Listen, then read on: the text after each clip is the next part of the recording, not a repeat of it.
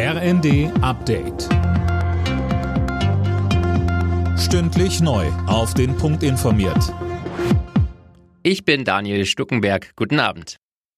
Für den Herbst hat sich die Bundesregierung auf neue Corona-Schutzregeln geeinigt. Justizminister Buschmann und Gesundheitsminister Lauterbach haben den Entwurf eines Infektionsschutzgesetzes vorgelegt. In der ARD sagte Lauterbach, Mir ist halt wichtig, dass wir also hier im Herbst und zwar sofort ab dem 1.10.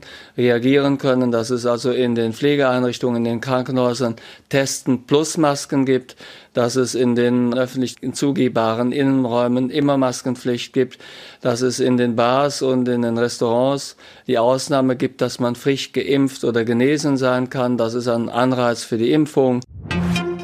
Bei einer Gasknappheit im Winter sollen Schulen bevorzugt beliefert werden. Bundesbildungsministerin Stark-Watzinger sagte dem RND, Schulen gehörten zur kritischen Infrastruktur und müssten an erster Stelle stehen.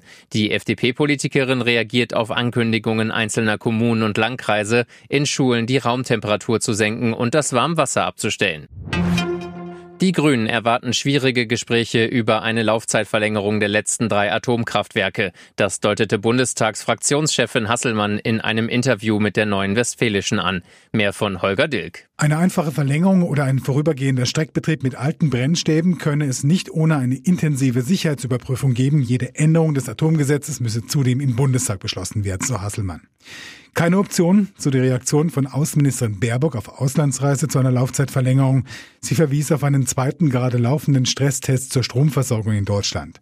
Dieses Ergebnis will auch Kanzler Scholz vor einer Entscheidung abwarten.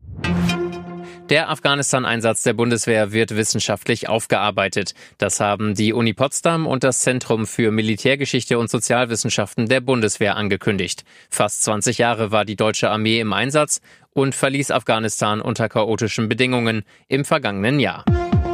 Alle Nachrichten auf rnd.de